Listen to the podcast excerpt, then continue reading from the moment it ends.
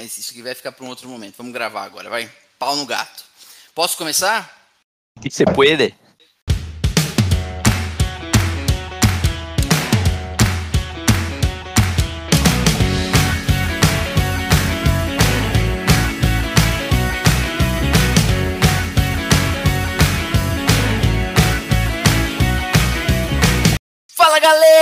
Galera, tá começando mais um Sabe o que eu acho? O podcast que não espera o galo cantar pra te informar. Bom dia! Bom dia, Felipe. Bom dia, meu caro Alisson. Bom dia, meus ouvintes do Sabe o que eu acho? Nossos soqueadores. Nessa manhã que vai ficar fria ainda. Ainda não tá frio, mas vai friar. É, tô esperando aí o menos 4 graus. É. É, pessoal, eu acho que se antecipou um pouco, não sei. Depois posso morder minha língua aqui passando frio, mas por enquanto ainda não tá todo. Ou comer aquele uma frio. bolacha também, que você vive fazendo. Ah, e você sabe, conhece, né? ainda mais se for um sequilho, uma bolacha de manteiga. que eu bem É. gosto. Bom dia, Murilo! Bom dia! É, o bom nesse friozinho é que minha irmã deixou pronto aquele, café, aquele creme de café pra tomar com leite, uma delícia. Isso aí vai ser bom. A única coisa boa do frio. Faz, faz mais ou menos três anos que eu tô esperando esse, esse convite para ir tomar.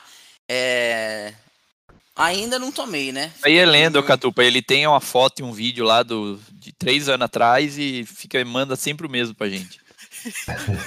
Ele pegar não, os baiacu, não, né? não fez nada, é, é tipo tudo mentira. Ok, ok. Ok! Temos alguns agradecimentos a fazer aqui. Queria começar pela especialista do nosso último episódio. Bira, mencione qual foi o episódio e agradeça a nossa especialista.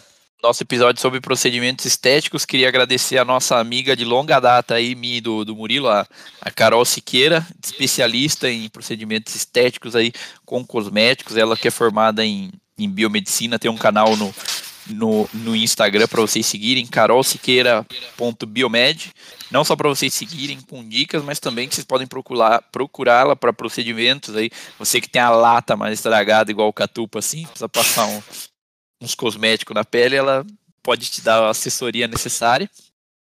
E a Carol, que é nossa amiga de longa data, porque ela foi da nossa primeira banda, a banda Enigma, tocava com a gente quando a gente tinha, sei quantos anos, Murilo? 14, 15 anos. Muito É, tempo atrás, nas, nas quermesses aqui da cidade, né? Então fica aí o nosso abraço, um beijo pra você, Carol. E o fato interessante é que o Bira chorou quando eu falei que ia sair da banda. É, você viu?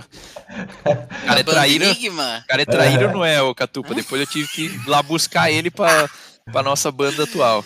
Ele chorou. Não, mas conta essa história que essa aí não dá pra perder aqui. Nem eu o lembrava. Eu acho. Conta Cara, pra gente, Murilo. eu não lembro qual que foi o motivo, mas eu sei que eu falei que ia sair e tal, ou a banda ia acabar, não sei o quê. Aí ele chorou. E ali eu já comecei meu trabalho de RH, da prospecção de novos membros.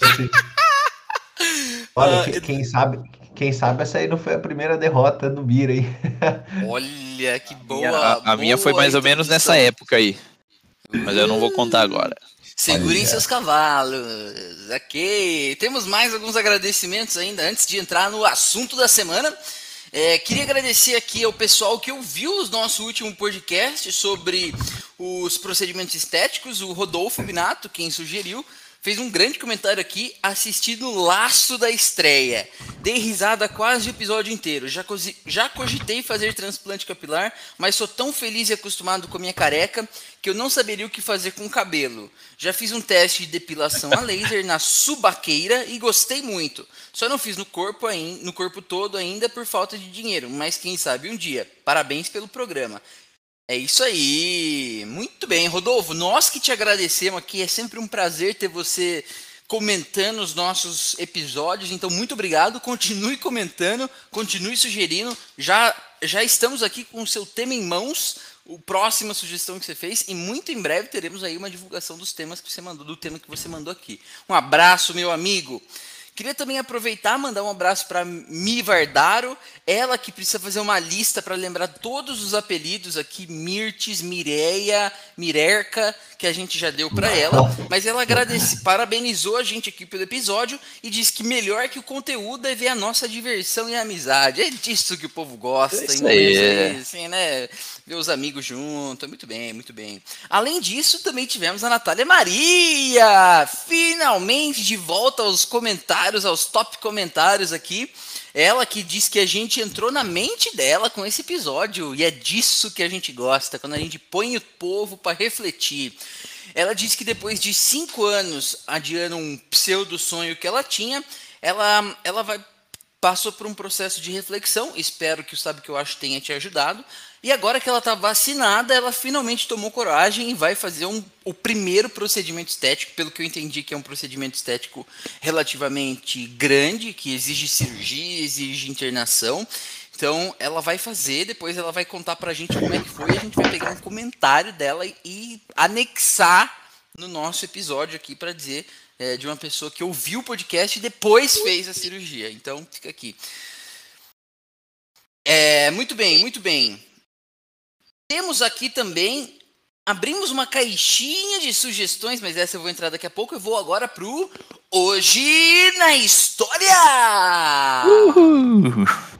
Gente, foi meio triste hoje na história, na hora que eu tava dando uma breve olhada aqui porque eu sempre olho um dia antes do que a gente está gravando, um dia depois do que a gente está gravando e no dia que a gente está gravando para ver o que eu acho mais interessante ali de citar. E eu vi por acaso que ontem faleceu o ator e dublador Orlando Drummond. Ele que foi o seu peru da escolinha do professor Raimundo.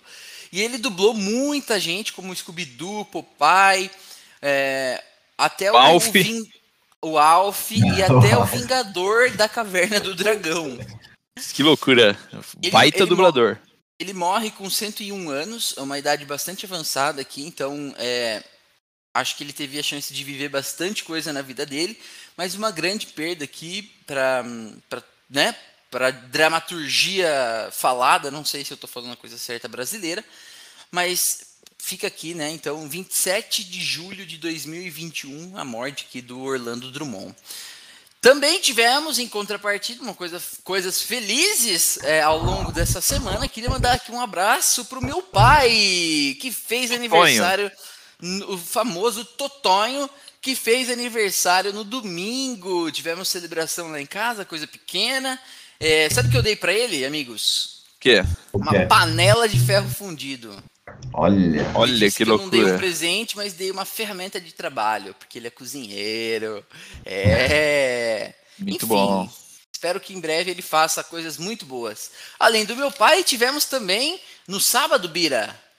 No sábado, aniversário da minha mãe. E eu, é. eu, até falei pro Catupa, que loucura, cara. Todo ano o pai dele faz aniversário um dia depois da minha mãe. eu acho isso incrível. E ano que vem a expectativa é que aconteça de novo. Parabéns para minha mãe. Já fez 58 anos esse, esse ano aqui. E eu tomei a vacina no dia do aniversário da minha mãe. Olha que loucura. Olha, dia inesquecível aí para a posteridade. Vai ser sempre muito fácil de lembrar o dia que eu tomei vacina depois dessa pandemia horrorosa que estamos passando. E o Murilão também tá vacinado, né? Opa, já tô com meu, já tô chipado aqui, já tô roteando Wi-Fi Pronto Já tô pra... vendo a sua cauda aí, ó. Sua cauda esverdeada. Pronto para rotear, para viajar, para fazer tudo. Top. Top 3.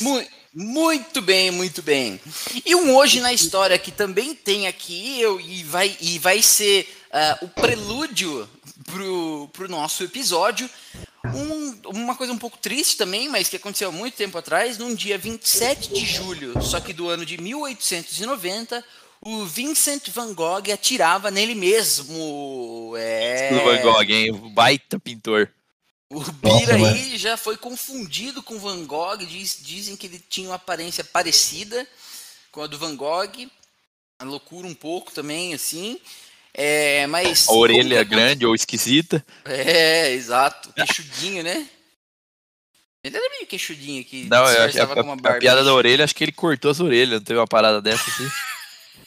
Ah, piada, isso não é piada, é verdade, né? Ah, não sei se é verdade. Tô Mas olha só, vou ler aqui para vocês. Ele atirou nele mesmo justamente quando ele tinha terminado de pintar a última obra dele, que era o Campo de Trigo com Corvos. Olha o nome que dava, né? Também tá nome Corvos ou Corvos? Corvos, é, Corvos. Eu daria um nome diferente. Meio estranho esse nome. Mas os relatos variavam que aonde que ele tinha atirado, se era no, no peito ou no estômago tal, mas afirmam aí que, era, que ele sofria com alguns, algumas desordens mentais, é, tinha um comportamento agressivo e, e ele era solitário. E uma das causas que podem ter feito com que ele tirasse a própria vida foram frustrações amorosas. Então o artista morreu é, dois É que nem o Medina, depois. né? É que nem o Medina, ele é um, um apaixonado incompreendido. Um apaixonado. E roubaram o. Medina, hein? Diga-se de passagem aqui. E lá vem, pronto. Meteram a mão no amigo. Medina. Ô, Catufa, mas tá muito triste, cara. Eu vou falar então uma data aqui, aproveitando a- hoje na história. Dia 26 de julho foi o dia de São Joaquim e Santa Ana, mais conhecido como o Dia dos Avós. Eles que foram avós de Jesus, então por isso que homenagearam esses dois santos com um dia especial. E é um dia que a gente recorda os nossos avós. Um braço para minha avó Laide. Um abraço para minha avó Laide. Um braço, um abraço para minha avó Laide que é a única bastiã que resta aqui da- dos meus avós, que está viva ainda, e também um, um beijo aí especial para os meus avós que moram lá no céu. E hoje É no céu. É isso aí, Murilo. Muito bem. Embora você tenha interrompido aqui o meu prelúdio pro episódio. Ah, tá muito triste, tá muito triste. Tá muito. Isso que ele ia melhorar, daí ele já começou com o Van Gogh se matando. É, Não, é eu ia falar de, so- é, sobre o- a derrota que ele sofreu na vida dele, o que ele fez com isso. Por isso que eu falei, eu, eu voltei para um tema tristonho, mas cara, a vida é assim, é feita de coisas que não são só boas. Então fica aqui já um- uma introdução para o nosso episódio que é como lidar com as derrotas.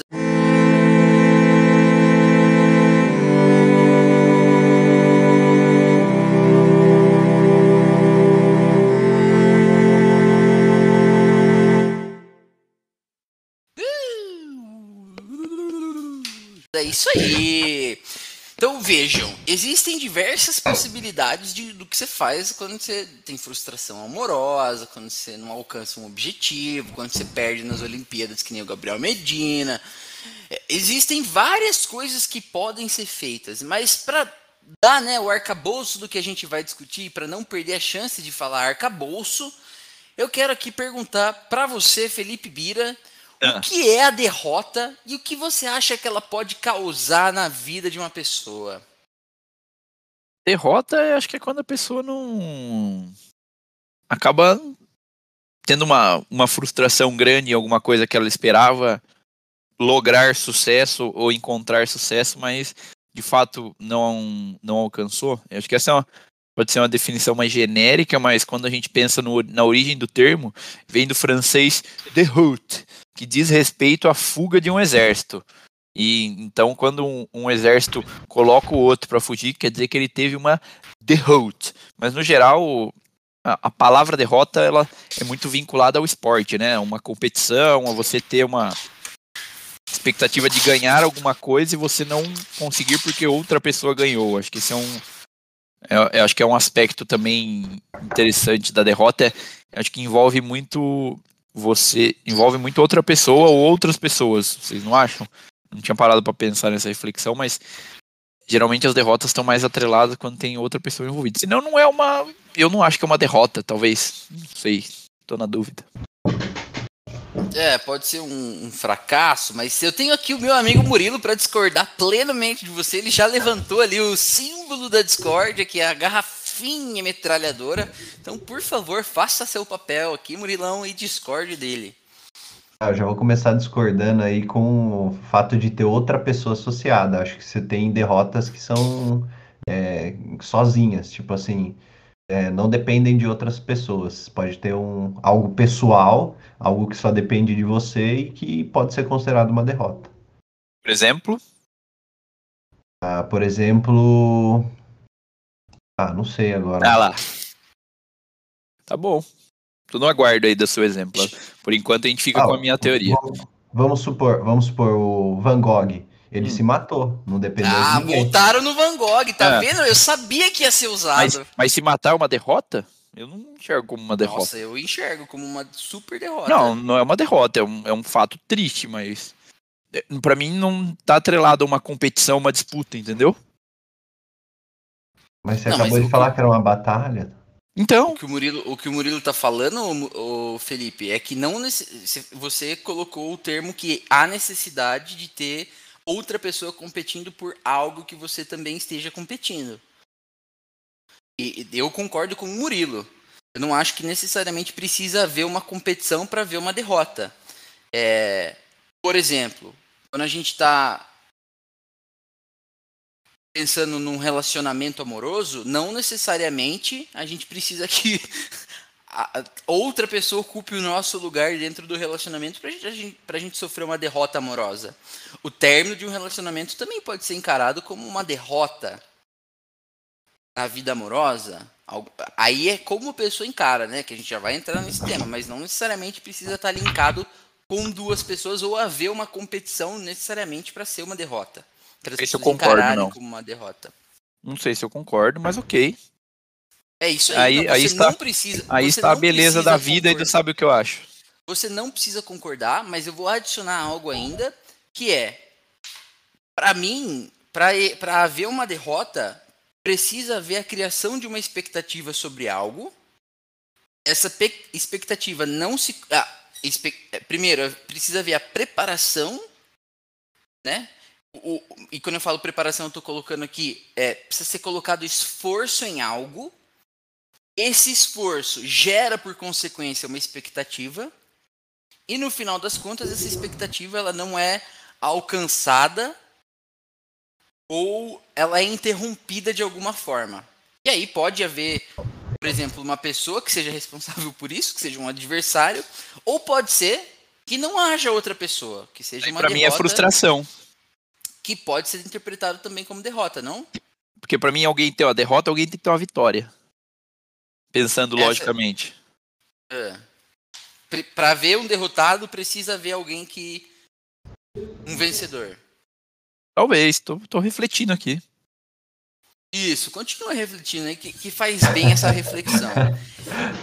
Enquanto isso, eu vou perguntando pro Murilo que sentimentos a derrota, ou se a gente empacotar de outra forma, a frustração, pode causar na vida de alguém? Na sua perspectiva, Murilo? Ah, eu acho que o principal, se a pessoa não superar, deve ser a depressão, né, cara? E tem até, a, usando esse exemplo aí de atletas, aí a gente está nesse âmbito de Olimpíadas, né? Tem muito atleta que, que não consegue conviver com a derrota. O cara perde, é, perde uma competição, um, uma medalha olímpica, que seja, por um detalhe, e aí isso afeta o desempenho futuro desse atleta. É, teve até um caso recente, né, que eu tenho mais contato com o Palmeiras, o, tinha o jogador, o, o lateral esquerdo, Matias Vinha, na final da, da Recopa, ele foi expulso. E, tipo assim, tava tudo encaminhado o Palmeiras ganhar, ele foi expulso e o Palmeiras acabou perdendo. E aí, depois de alguns meses, tipo assim, aí depois ele ficou na reserva, alguns jogos tal, não, não participou, acho que machucou também, ficou suspenso, um negócio assim. E aí, depois falaram, até revelaram que ele é, sofreu bastante com isso, que ele, ele se sentiu culpado da derrota, teve que fazer tratamento com a psicóloga tal.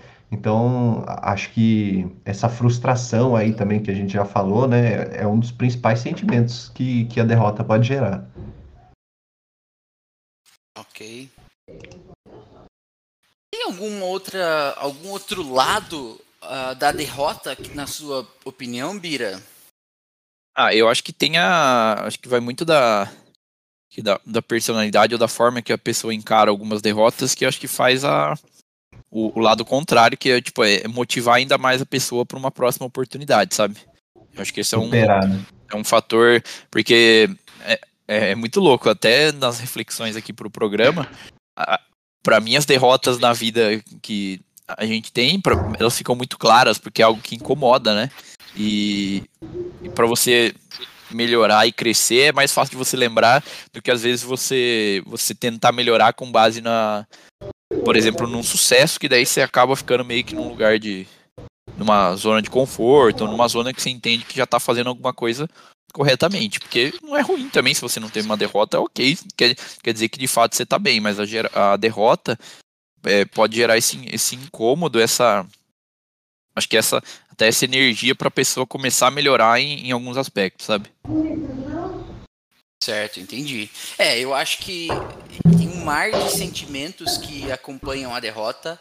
É, eu já falei um pouco aqui sobre o fluxo de como a, né, uma derrota, um fracasso acontece, que na minha concepção ela parte de uma preparação ou quando uma pessoa coloca esforço em alguma coisa, cria expectativa e essa expectativa ela não é atingida ali, né, na, na sua plenitude. Isso gera um turbilhão de sentimentos, porque foram criar a, expectativa em si é a criação de alguns sentimentos e um imaginário próprio em como seria uma determinada situação, né?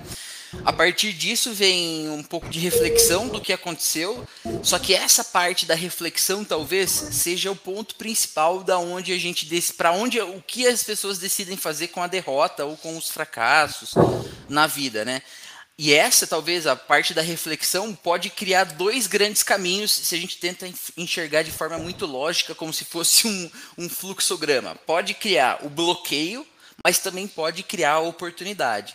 E aí tem os aspectos positivos e negativos de cada uma dessas é, desses caminhos que o processo de reflexão às vezes nos permite tomar, né? Às vezes para o lado negativo, às vezes para o lado positivo, que seria a oportunidade versus um determinado bloqueio ou um ressentimento e tudo mais.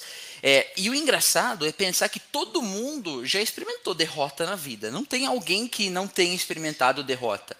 Um exemplo muito claro foi de uma matéria que o, que o Biriba compartilhou aqui com a gente pra, durante o processo de curadoria desse, desse episódio, que falava que a gente já nasce sofrendo sendo derrotado. É, porque a gente perde contato com o útero da nossa mãe, com o aconchego do útero da nossa mãe. E aí, né, a, quem escreveu a matéria aqui, perdão por eu não, não me lembrar quem, quem foi responsável, Annalise Gigliotti, quem escreveu essa matéria, que fala, na verdade, sobre o, o Donald Trump e a arte de saber perder, ela cita ali que a gente já nasce chorando porque para saber que a vida é difícil. Então, Embora é, a gente já tenha experimentado várias derrotas na vida, durante a fase da escola, na faculdade, na competição contra a quarta B, na carreira, nos relacionamentos, a gente está mais acostumado a perder do que ganhar na vida. E mesmo assim, eu tenho a impressão de que é muito duro lidar com algumas derrotas. E para entender o porquê que a gente perdendo tanto, ainda assim tem dificuldade em lidar com a derrota, eu queria fazer uma reflexão agora em como nós somos ensinados, como que nós aprendemos a lidar com as derrotas, quais são os aspectos culturais que estão envolvidos nas derrotas. É, e queria tentar puxar de vocês aí, eu vou começar pelo Bira agora, ou, já comecei pelo Bira, vou começar pelo Star agora. É, tem alguma frase que sua mãe ou seu pai costumavam falar quando você não atingia alguma coisa que você queria na sua vida, Murilo? Ou, ou não tinha? O importante é competir, mas te mato de pancada se você não ganhar. Brincadeira. Não, não tem, não tinha frase não. Meus pais sempre incentivaram a fazer as coisas, é, mas não, não, tinha uma frase especial assim para lidar com isso. Ok. Na, no seu caso, tinha, Bira? Hum, acho que também não, mas tem, a, tem aquelas clássicas que a gente escuta por aí que, tipo, ah, não era para ser, valeu o esforço. acho que tem, tem um caminho aí meio é, ditado popular aí que tenta no, nos ajudar a tratar e, e ser um pouquinho mais soft aí nesses momentos de derrota. É, eu ia falar exatamente desse, do não deu certo é porque não era para ser seu. Então, esse eu acho que é um dos que, para mim, sintetiza tudo que a gente aprende sobre derrota e a forma como a gente aprende a lidar com ela. Só que isso me fez também refletir sobre: será que a gente não desiste cedo demais quando a gente ouve uma frase assim? Porque isso pode gerar aquele sentimento do: será que a gente não é tão bom naquilo, por isso que a gente perdeu? E aí a gente ouve essa frase, ah, bom, se não deu certo, não era para ser seu, tipo, pro, é, vai para próxima. E, e, não necessariamente a próxima é aquele mesmo desejo que você tinha. Ou então quando você tinha, sei lá, uma vontade quando criança de ser, sei lá, um artista. E você fala assim, ah, puta, o que, que, que você quer ser, filho? E nenhum pai espera muito que o filho chegue e fale assim, ah, quero ser um mágico de palco. Não é sempre que um pai espera que um, um abraço aí isso. pro Thiago Barros, o grande Thiago mágico. Barros, mágico. Mágico e professor, educador físico. É, professor é. de academia, né? Mas é estranho quando. E o que, que geralmente os pais respondem? Não, nem sempre os pais vão responder assim: puta, vai em frente, legal, eu também segui meu sonho. Geralmente a conversa ela é amaciada um pouco primeiro, né, logo de cara, mas depois vem aquele. Então, veja bem, isso é uma profissão que talvez difícil, né, de, de encarar. É, no meu caso, por exemplo, eu fico pensando no, em ser ator tem bastante competição, é difícil, tem que estar muito preparado e tal, talvez não dê tanto dinheiro, pode perder fácil. E a gente vai meio que esquecendo um pouco do que a gente é, queria fazer ou de qual era o nosso grande sonho, ou o quanto a gente iria se preparar para atingir aquilo. Por que, que eu estou falando de tudo isso? Porque a gente é ensinado a medir o sucesso pelo resultado que a gente alcança e não pelo esforço que a gente emprega nas coisas que a gente faz. E aqui tem uma diferença fundamental que a gente precisa discutir um pouco. Vocês concordam em é, medir o sucesso ou a vitória em algum aspecto da vida não pelo resultado alcançado, mas pelo esforço empregado?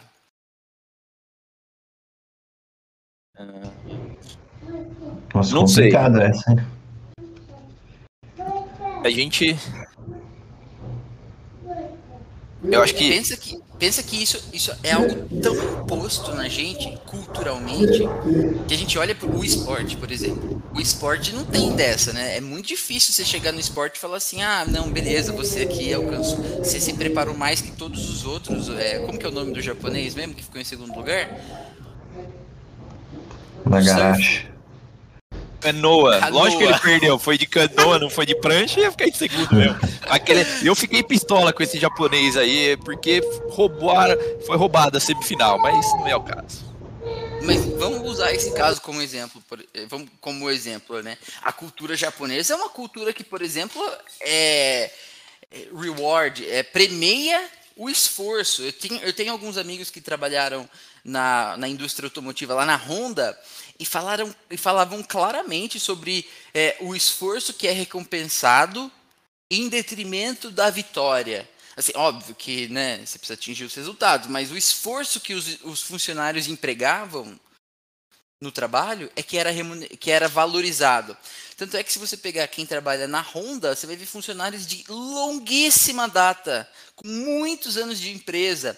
Os chefes são sempre muito seniores de idade, de tempo de casa, porque o que se espera é que não o resultado seja só ele é, reconhecido, mas que o esforço também seja reconhecido.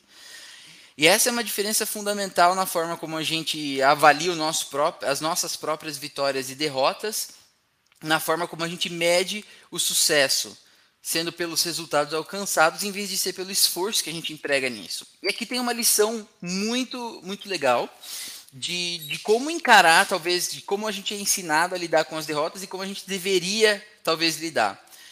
É, um ponto importante momento de desistir de alguma coisa? Na opinião de vocês? Desistir de tentar atingir um determinado resultado para ter uma vitória? Qual o momento, você pergunta? É. Como que eu consigo avaliar, por exemplo, assim, ó. É, eu, eu vou dar um exemplo. Eu quero ser um ator. Eu vou lá, crio toda uma preparação, é, começo a fazer aulas de teatro, começo a me envolver com pessoas que estão nesse meio, começo a fazer tenho a possibilidade de estudar bastante sobre isso, começo até a fazer alguns testes de elenco para começar a atuar. Mas eu começo a não passar nesses testes de elenco, começo a falhar né, em alguns testes. quando que é o momento. Ou melhor, vou dar outro exemplo, que talvez esse exemplo seja um pouco longe da nossa realidade. Nós estamos lá no processo de trainee. Acabamos de sair da faculdade e a gente vai começar a aplicar para processos de trainee, que é um, um, processo competitivo, mas não é a única porta de entrada para o mercado de trabalho. A gente também pode começar como analista, a gente pode começar de outras formas. A gente aplica lá para 15 vagas diferentes, faz 15 entrevistas diferentes, mas a gente não consegue passar no processo de trainee. Quando que eu sei que é o momento de eu falar, peraí, talvez eu precise mudar aqui o rumo e tentar entrar no mercado de trabalho de outra forma que não através do processo de trainee. Quando ou que tipo de sentimento, que tipo de momento a gente precisa levar em consideração para avaliar que talvez vale a pena assumir a derrota nesse ponto? É, é uma pergunta bem complicada, porque às vezes é, a próxima tentativa é a, a que você vai vencer, né? E aí a gente fica sempre com essa sensação, não, na próxima eu consigo, na próxima eu consigo. Eu acho que um indicador, como você falou, é esse mesmo, de, de você medir os resultados. Então, por exemplo, num programa de trainee, se você não está passando, talvez não seja esse o, o, seu, o seu foco, esse, o seu objetivo. Por, eu vou dar um exemplo pessoal. Quando eu era pequeno, eu sempre adorei futebol, sempre gostava. É, e eu jogava futebol também. Ia em escolinha tal. E aí, assim, meu sonho quando era criança era ser jogador de futebol, assim como a maioria dos, dos garotos do Brasil. E chegou um dia que minha mãe falou, falou, você não vai ser jogador de futebol, você tem que tirar isso da sua cabeça. Ela até conta que, assim, para ela foi doído, porque ela sabia que eu gostava muito, mas ela precisava falar, porque eu não podia ficar pensando nisso. Eu não era um, um bom jogador a, a ponto de, de virar um jogador profissional, né? Então, eu acho que além de, de você medir, como é o caso lá do, dos processos seletivos, né? Também escutar pessoas próximas que se importam com você, e aí você vai conseguir saber o momento. Eu acho que sim, esse é um, é um são alguns alguns dos sinais aí, mas eu acho que uma autoavaliação nesses momentos é muito importante. Você tentar entender se você já tentou todos os caminhos possíveis. Por exemplo, nessa nesse exemplo do, do, do processo de trainee, você entender se você tem todas as, as qualificações necessárias. Por exemplo, ah, você, um dos filtros que usam nesse processo é falar inglês. Tipo assim, ah, beleza, você, você já fala inglês, você entendeu como funcionam as dinâmicas que são exigidas nesse processo, você estudou as provas de, de, de lógica que pedem no início do processo. Acho que o meu ponto é você é, estar o máximo preparado possível. E ao você estar o máximo preparado possível e não estar funcionando, aí eu acho que você pode começar a considerar outras opções. E o mais estar, estar mais preparado possível, por exemplo, no caso aí do futebol do Murilo, é tipo, cara, você está treinando todo dia de manhã e à tarde sem estudar? é, é ou estudando à noite, sabe? Eu acho que esse, esses são algumas coisas a se ponderar antes de você desistir de alguma, de alguma coisa que você sonha, que você gosta, por derrotas menores. Eu acho que o, o ponto principal é, é você tentar avaliar se você já tentou e, e teve todas as, as medidas possíveis que você poderia tomar. Legal. É, Durante também o processo de criar aqui conteúdo desse episódio, eu me deparei com um vídeo de um brasileiro que falava num TED, é, naquelas conferências TED, né? Para a universidade, eu não lembro o nome da universidade, mas era é, BYU, Boston, eu não sei, não lembro qual que era a universidade. E ele falou duas frases ali que professores dele que, que eu fiquei pensando em como a gente olhar para a derrota de uma forma diferente dessa que a gente está acostumado, como se a derrota fosse o final da linha mesmo. A primeira dela é não desista cedo demais. E é engraçado, essas perguntas que eu fiz foi para saber exatamente quando é cedo demais para desistir, né? Quando que eu avalio? Porque geralmente quando você está numa posição de tentar, tentar, tentar, e isso conversa muito com um episódio que a gente já falou sobre é, seguir a sua vocação, é, não desistir cedo demais é muito diferente para as pessoas e a gente não fala sobre isso. A gente tem, tende a dizer que as oportunidades são iguais para todo mundo. Mas existe uma diferença gritante nisso.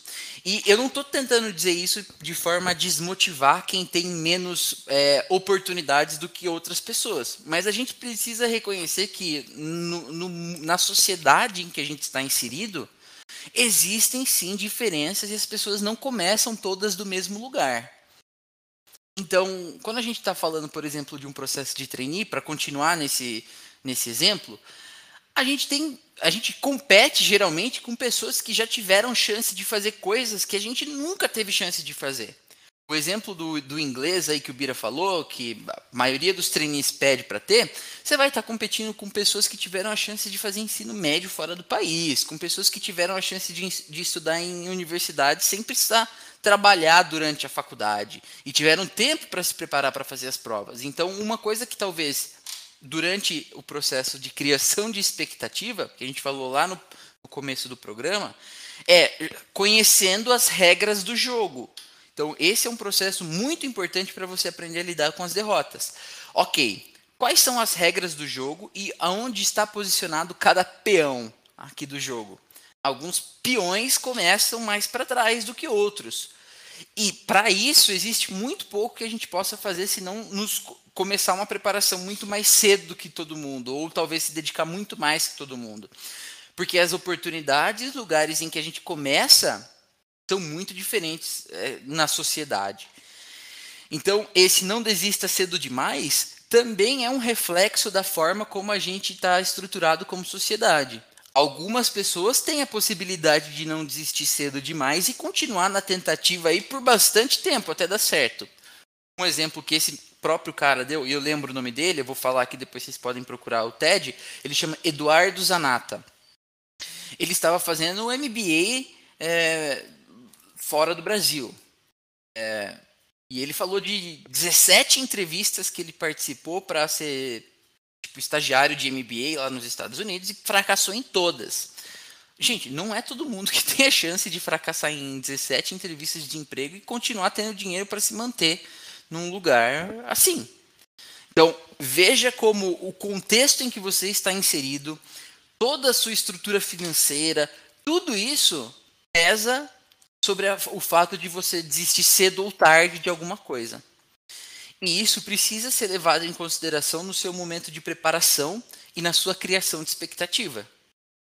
Caso contrário, a frustração de uma derrota, se você não conhecer todo esse contexto que eu acabei de, de criar, vai, não vai é, não vai levar em, em conta tudo isso. E aí você vai achar que a derrota se deve por causa de você. E nesse ponto, é importante também que a gente fale sobre você não é o centro do mundo. Então, às vezes, você perde as coisas não por causa de você. Hum, é, pense no contexto todo para você entender como as coisas funcionam e por que, que elas não estão dando certo. Mas, beleza. É, em contrapartida, existe uma, uma outra frase também citada por esse Eduardo Zanata, nesse, nesse TED que ele falou, que ele fala que às um professor dele às vezes falou, falou uma vez para ele assim: às vezes nós ganhamos, às vezes aprendemos. Com essa eu concordo 100%. E eu queria que vocês falassem um pouco sobre se vocês lidam dessa forma na vida de vocês e começar a buscar aqui uma situação, se vocês puderem começar a pensar em situações da vida de vocês, em que vocês é, ganharam e em situações que vocês aprenderam. Ó, oh, Catupa, aproveitando aí, esse tema acho que envolve tudo que você falou. É, por exemplo, no mercado de ações, quando você compra uma ação, o ideal é que você anote quais foram os motivos que levaram você a comprar aquela ação. Então, se aquela empresa tem uma perspectiva boa, se ela é uma boa pagadora de dividendos, tal. E é comum no mercado de ações chegar uma hora em que você tem que assumir o prejuízo, aquela aquela expectativa que você tinha pela empresa não se realizou, o mercado não correspondeu da forma esperada e a, a ação está com prejuízo. E aí tem horas que é melhor você realizar esse prejuízo é, e investir numa outra ação que tem uma pers perspectiva melhor do que você continuar mantendo ela na sua carteira. Então acho que esse é um bom ponto também para analisar aí a, a hora, o momento certo de, de desistir, né, de assumir a derrota, que é você rever o que, que te levou a, no caso da ação, a comprar ação, mas, sei lá, a, faz, a prestar o processo seletivo ou a, a, a, jogar bola, né, seja qual for o seu objetivo. Então, é, pense no que te levou a fazer aquilo e se ainda faz sentido aquilo. Então, por exemplo, ah, jogar bola. Eu gostava de jogar bola. Ainda fazia sentido? Eu ainda estava sentindo prazer em fazer aquilo? É esse tipo de coisa que você deve se lembrar para ver se realmente faz sentido, né? É, agora, você tinha perguntado outra coisa também, agora no, no final? Às vezes nós ganhamos e às vezes a gente aprende. Uma situação na sua vida em que você tenha, primeiro, ganhado e uma situação em que você tenha aprendido. Ah, tá. Então, ó, já vou aproveitar esse mesmo modelo, esse mesmo exemplo para para falar de situações que eu tinha que eu tenha ganho e que eu tenha aprendido. É, a primeira ação que eu comprei foi uma ação da Gol. E aí, tipo assim, tava, se eu não me engano, acho que eu paguei 2,45 na ação. E aí eu ficava acompanhando todo dia, sabe, a cotação para ver. Aí, tipo assim, mudava um centavo para cima, um centavo para baixo. E aí teve um, um, determinado dia, uma época lá, que ela caiu tipo uns 5 centavos. E eu fiquei desesperado, né? Porque tava no vermelho, tá? E aí, hora que recuperou, né? Tipo, sei lá, tava dando um, um ganho positivo de 2 centavos por ação, eu já vendi a, a ação. E aí, assim, se for ver, eu não tive derrota, eu tive um ganho porque ela valorizou. Mas se eu tivesse mantido essa ação na carteira, depois de alguns meses ou um ano mais ou menos, aquela ação que valia uns dois, dois reais e pouco passou a valer quase 30. Então, olha o tamanho do ganho que eu ia ter se eu tivesse mantido a ação na carteira. E aí isso acabou sendo um aprendizado de que para mexer com ações você também tem que ter paciência, tem que focar no longo prazo. Boa, craque, muito bem. E no seu caso, Bira, eu tava tentando lembrar aqui, agora eu até lembrei de um episódio que a gente passou aqui juntos na banda. Eu não lembro se você tava, Catupa, talvez você estivesse viajando. Foi quando a gente teve uma competição de bandas jogando futebol. o famoso fute rock que a gente jogou. E no nosso time ali a gente achava que a gente tava jogando bem, que a gente ia ganhar facilmente, tal, tal, tal. E até a final o caminho foi assim. A gente tava jogando foi super legal que a gente jogou fantasiado, campeonato de futebol igual a gente toca. Eu tava, eu tava, eu tava, eu tava. Por isso a gente perdeu, tá aí a explicação. e a gente chegou na final com só, só, uma, só uma coisa. É super comum a gente colocar o, o, o fracasso a, culpa a né? derrota na culpa em outra pessoa. Muito Não, bem, e, ó, esse é um exemplo claro. E a gente chegou na final com um sentimento ali muito salto alto, né? Tipo, ah, já ganhamos, o time que a gente vai jogar é muito ruim, o time dos caras tudo depenado, porque catou o nego de uma banda, o nego de outra, tal, e, e, no fim das contas a gente não jogou nada na final, a gente a, acabou perdendo ali, e acho que para mim acabou sendo uma, uma, um exemplo muito grande de uma lição ali que, tipo, nem só porque você é o favorito que você de fato vai realizar aquilo ali. Então acho que foi um, um aprendizado com uma derrota bem interessante que a gente teve. Tipo, a gente, a gente queria ganhar, a gente ficou até incomodado lá.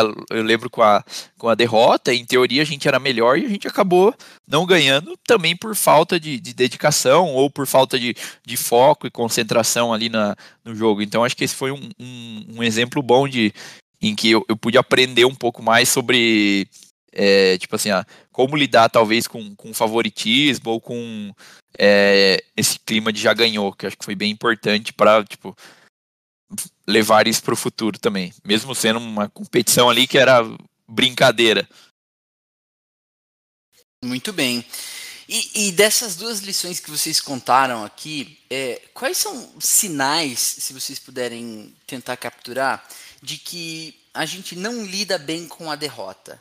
Como que a gente. Porque muitas vezes a gente acha que a gente tem. que a gente tem, faz um bom, uma, um bom trabalho lidando com a derrota até que chega próxima, né? E aí a gente não sabe muito bem como lidar com aquilo, a gente pode caminhar para um estado. meio depressiva, dependendo do tamanho da derrota que ela significar na nossa vida, ou mesmo lá uma frustração que a gente tenha, né? Estamos empacotando aqui com diferentes nomes, mas a gente está falando um mesmo sentimento. Quais são os sinais de que a gente não lida bem com a derrota, então? Se vocês puderem pensar assim. Quais Eu sentimentos? Para mim, o, o, primeiro sinal clássico é a, a, não assumir a responsabilidade. Ou você não não assumir a responsabilidade de uma derrota, tipo nesse exemplo aí eu já coloquei a culpa em você, falando, no, no assumir o meu lado do erro, já é o primeiro exemplo. Outra coisa que a gente fez na época foi reclamar do juiz, que era irmão de não sei quem e tal.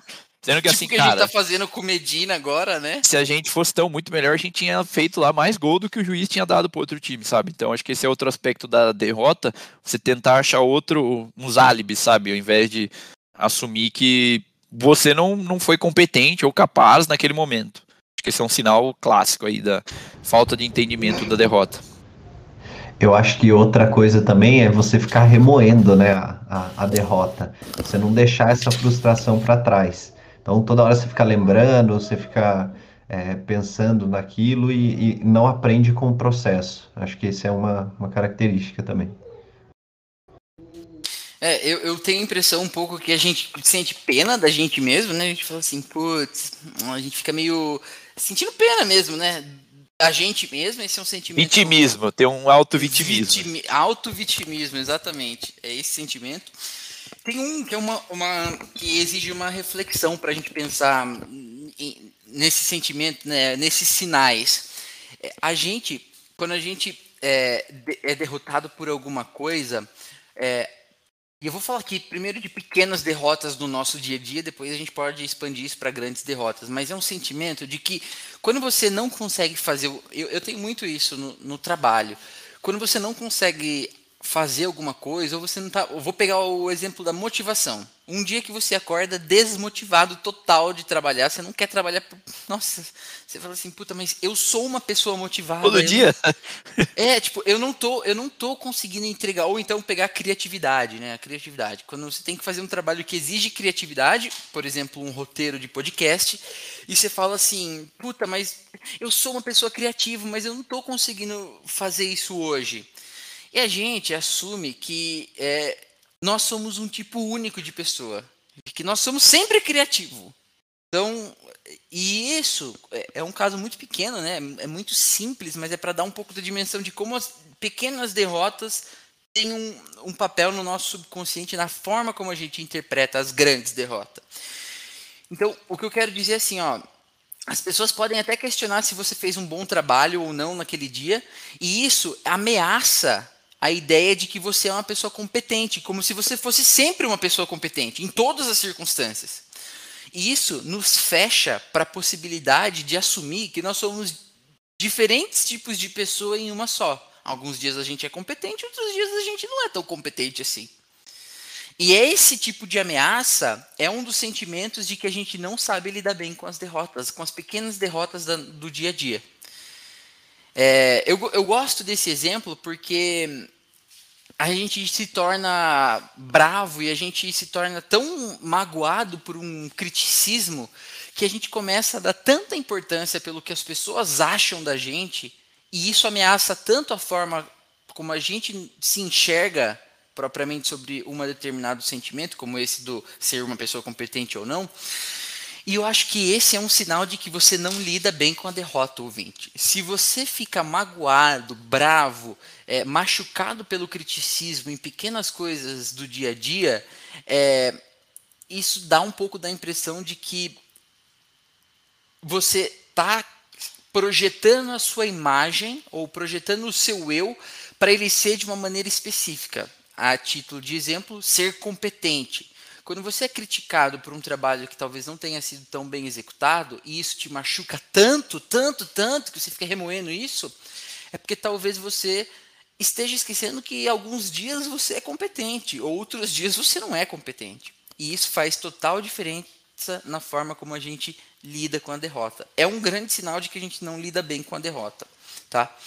Também tem algum, alguns outros aspectos, como por exemplo ficar reclamando é, com o que acontece e não se movimentar para sair dessa zona de essa zona morta que a gente está, né? A gente fica reclamando, para as pessoas de que, ai, puta, não consigo sair disso, não consigo. Vou falar um exemplo que é, né, até com com muita cautela, eu vou falar desse exemplo com muita parcimônia, mas as pessoas reclamam muito no LinkedIn de que elas não conseguem emprego e estão desempregadas fazem X dias, X meses, X anos.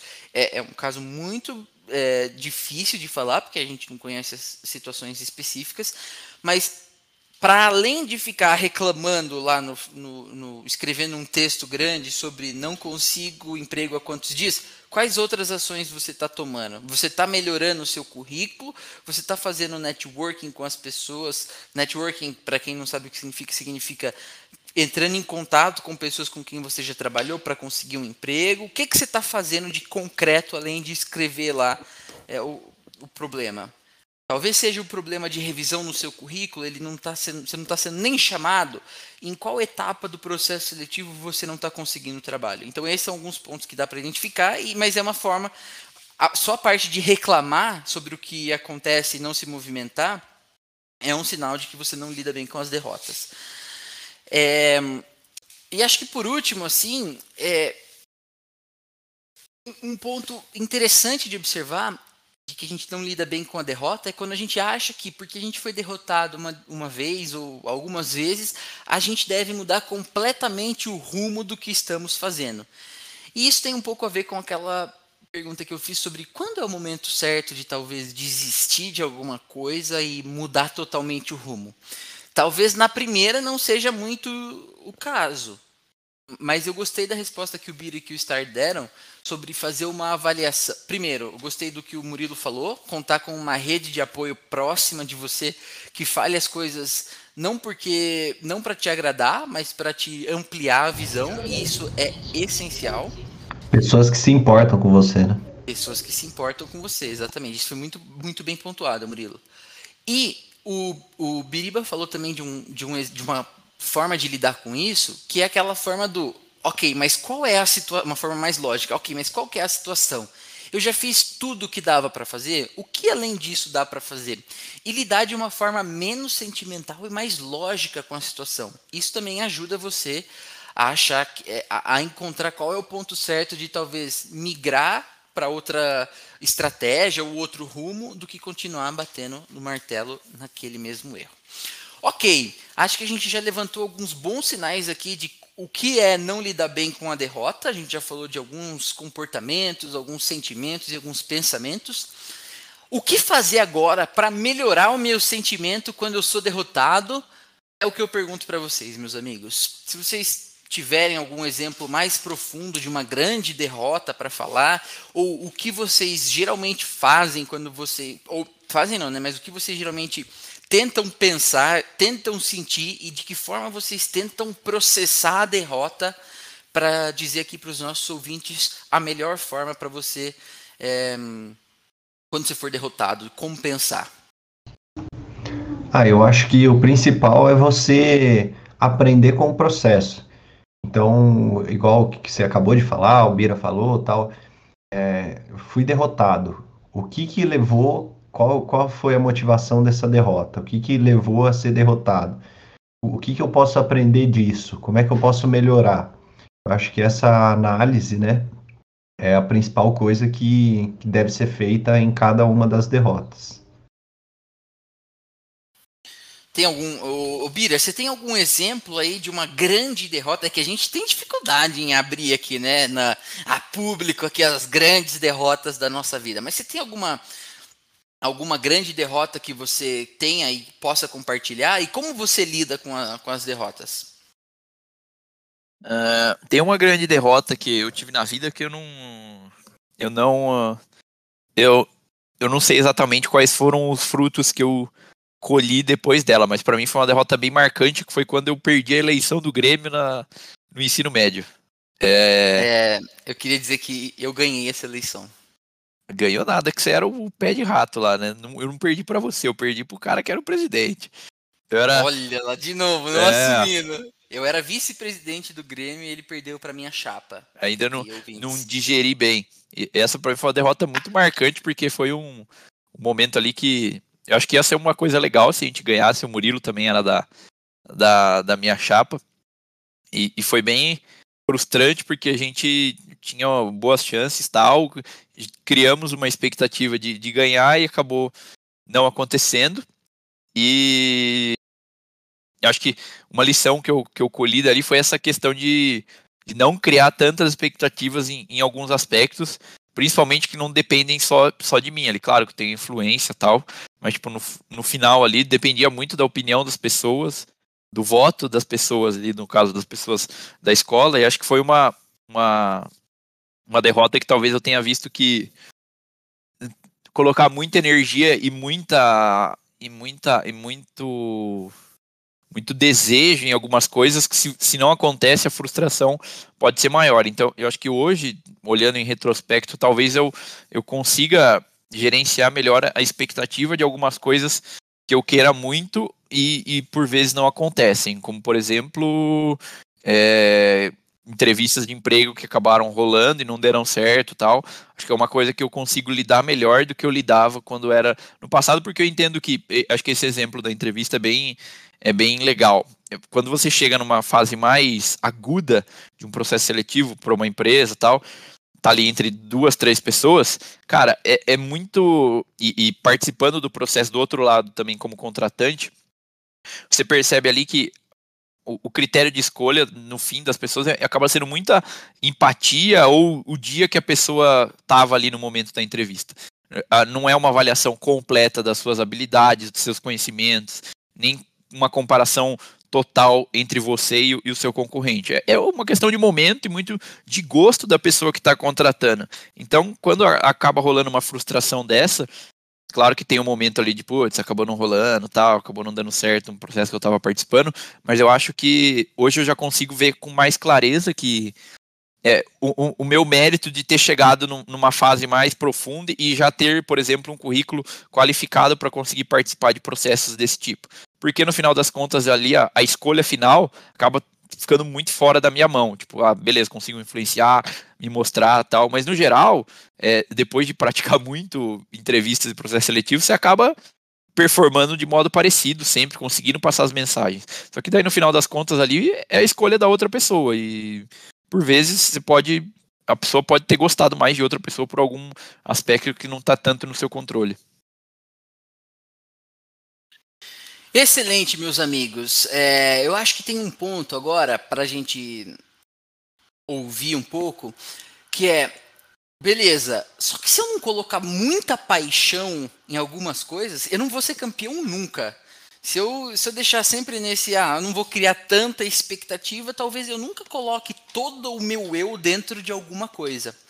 E para a gente ouvir um pouco agora sobre, sobre isso, o que é colocar todo o seu eu em algo, chegou agora o Pitaco do Especialista!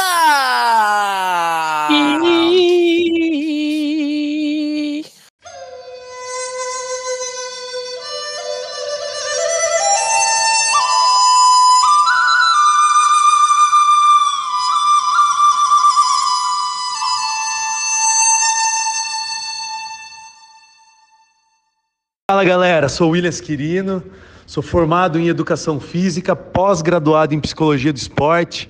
E eu tenho um mestrado não concluído em Psicologia do Esporte também. Sou formado em Artes Cênicas no Wolf Maia. E sou dez vezes campeão brasileiro, seis vezes campeão sul-americano, quatro vezes campeão pan-americano e 18 vezes campeão paulista. As derrotas sempre vieram para somar na minha carreira. Na verdade, é, não, não sei dizer em todos os atletas, mas a grande maioria dos atletas de alto nível vê a derrota como uma, uma forma de melhorar o treinamento, de, de saber que tem alguma coisa errada, que pode, que pode melhorar mais, seja na parte técnica, na parte física, na parte psicológica, que conta muito. E então, ao longo da minha carreira, com certeza, tive inúmeras derrotas e todas essas fizeram melhorar e fizeram eu crescer cada vez mais como atleta. Aceitar a derrota eu vejo que é uma coisa para derrotado já, que é uma coisa para quem realmente não quer chegar em lugar nenhum, quem não tem uma perspectiva de, de melhora. Então, o aceitar a derrota significa que a pessoa já é uma fracassada. É, a derrota tem que a gente tem que conseguir assimilar realmente, tem que conseguir uh, usar essa derrota de uma forma positiva, de uma forma que vai trazer benefícios nas próximas competições, no treinamento, na vida em si, e mas não aceitar e, e aquele, aquele, aquele velho ditado que a gente escuta muito, não em atletas de alto nível, mas escuta muito que o importante é competir. Não, é mentira. O importante não é competir, o importante é ir lá e dar o seu melhor.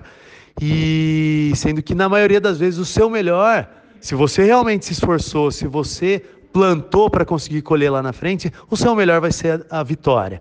Se porventura não houve a vitória, alguma coisa errada no seu trabalho, tá? Ou o seu adversário, ou a equipe adversária treinou mais, se esforçou mais, seja lá o que for.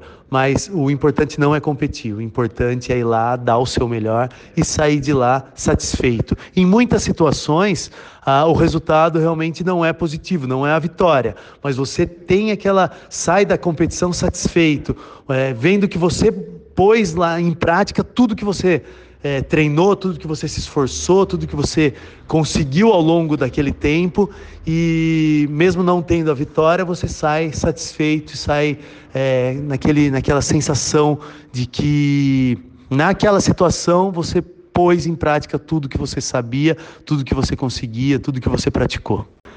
Olha, na verdade não tem nada pior do que uma, uma derrota, seja em qualquer competição, seja na, na competição de, de, de nível é, internacional, nacional, é, enfim, não tem nada pior na vida de um atleta do que a derrota. É aquilo, a, a sensação que dá é que fez todo um trabalho errado, teve todo um trabalho que foi jogado por água abaixo, que, que o que ele fez, o que ele se esforçou, é, não, não conseguiu colher nada em relação àquilo. Porque para o atleta de alto nível, não importa é, ter competido bem, não importa é, ter, ter é, feito uma boa competição, ter apresentado coisas legais na competição, no jogo, na luta, seja lá no que for. Para o atleta de alto nível, o que importa é o resultado, mesmo porque nós dependemos de patrocínio. Então, o patrocinador, para o patrocinador, tanto faz se você jogou bem, se você jogou mal, se você lutou bem, se você lutou mal. Ele quer saber o resultado, ele quer te ver no alto do pódio, que ele quer divulgar, divulgar a marca dele é, com o melhor. Então, para o patrocínio, não interessa nada se não for a, a vitória. Olha, como eu falei já, a derrota tem que servir para melhorar, para incentivar, para fazer aquele atleta crescer cada vez mais. A derrota vai ser inevitável, vai ter que existir, mesmo porque é, é aquilo que vai fazer é, aquele atleta sentir se o trabalho está tá errado, está correto. E, e tem um ditado que fala que o atleta vai conseguir aprender muito mais no fundo do poço do que no topo de uma montanha. E realmente é isso que vai acontecer. No fundo do poço, que é aquela sensação da derrota, o atleta tem que conseguir ver o que fez de errado, o que precisa melhorar, o que precisa se esforçar mais, seja em tempo de treinamento, formas de treinamento, enfim, talvez na alimentação, na noite de sono bem dormida. É, o, o fundo do poço para o atleta, ele tem que, que, que conseguir sair daquilo e, e transformar aquilo em uma, em uma vitória. Né? É, essa é a diferença do atleta de alto nível com, com um praticante normal. Porque o, o tombo para o atleta de alto nível, ele pode cair mil vezes, que ele vai levantar mil e uma, querendo ir cada vez melhor. Agora, o derrotado, aquele que não, não, não, não suporta aquela sensação de, de ter perdido alguma coisa, ele vai levar um tombo e vai ter muita dificuldade para levantar, talvez não vai levantar nunca. Olha, eu não digo nem o desistir, né? Todo, assim como uma fruta tem um tempo de validade, a comida tem um tempo de validade, tudo na vida tem um tempo de validade. E o atleta tem que conseguir é, entender isso, entender que está na hora de, não digo nem o aposentar, mas o sair do alto nível, porque o alto nível é, requer muito, muito, muito tempo de prática, requer uma vida voltada para aquilo. O atleta de alto nível é, tem atletas que bate 8, 9 horas de treino por dia, né? que tem atletas que ao longo do dia tem que reservar duas, três horas de tempo de, de descanso, de sono mesmo, né?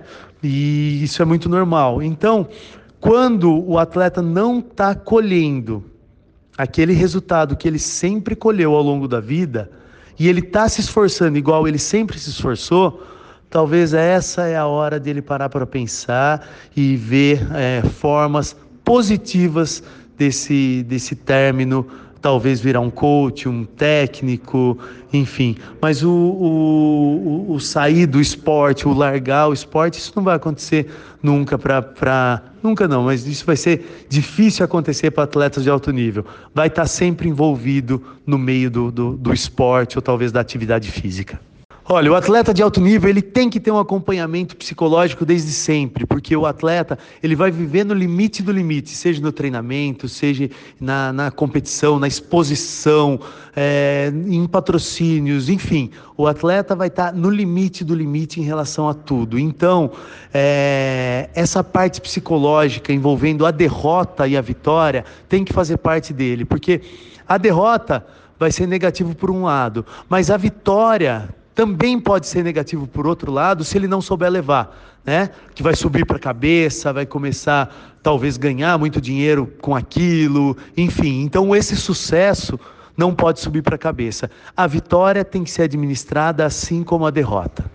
Após qualquer derrota, a frase que vem na cabeça é: eu preciso consertar tudo que está de errado, preciso reparar nos meus erros, melhorar treinar mais e eu não vejo a hora de chegar à próxima competição para eu reverter esse quadro, para eu reverter tudo de errado que aconteceu e eu pôr em prática a, a, minha nova etapa, a minha a etapa do que eu pratiquei, do que eu quero. E então a frase que vem na cabeça é: eu quero que chegue logo a próxima competição para eu reverter esse resultado. Foi um grande prazer responder todas essas dúvidas de vocês, responder as curiosidades. E eu estou 100% à disposição. Qualquer dúvida, por mais ridícula que seja a dúvida, não precisa ter vergonha, pode mandar, pode mandar no meu Instagram. É Williams Quirino, Q-U-I-R-I-N-O. Pode mandar. Eu posso demorar um pouquinho para responder, mas pode ter certeza que eu vou responder com todo prazer. E eu tenho uma academia na Rua Prudente de Moraes, número 1620, no centro de Jundiaí. Estão todos convidados a conhecer, vir fazer uma aulinha, pode ficar à vontade. Muito obrigado, grande abraço, valeu.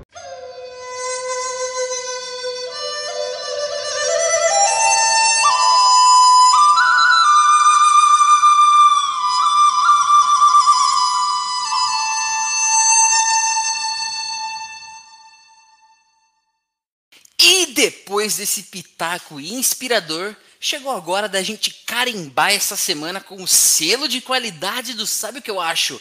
Aqui estão os pitacos para você lidar bem com as derrotas. Estão os pitacos da semana! Não acho que quem ganhar ou quem perder, nem quem ganhar nem perder, vai ganhar ou perder. Vai todo mundo perder. Dilma Rousseff. o fracasso é parte do sucesso. A única coisa que nos impede de ter o que a gente quer é a história que a gente continua repetindo para a gente mesmo sobre por que, que a gente não pode ter o que a gente quer. Assuma sua responsabilidade nas derrotas e entenda que sempre, sempre você pode ter feito mais. Se você não sabe o que, procure entender o que faltou.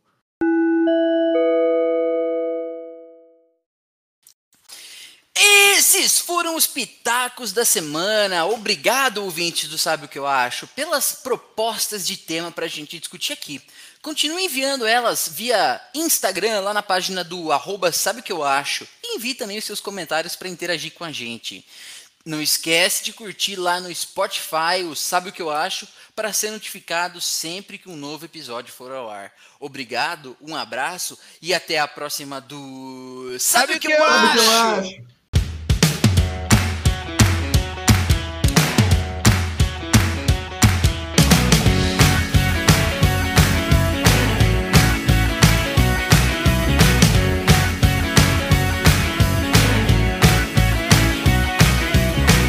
Tô aqui vendo a ginástica aqui. Cara, a gente tava fazendo ginástica em Catupa, que daí a gente ia ficar cara, boladão, é, cara. Cara, é bolado. Onde, onde que a gente se inscreve para fazer isso? Eu escuto então... isso há... desde que eu conheço vocês.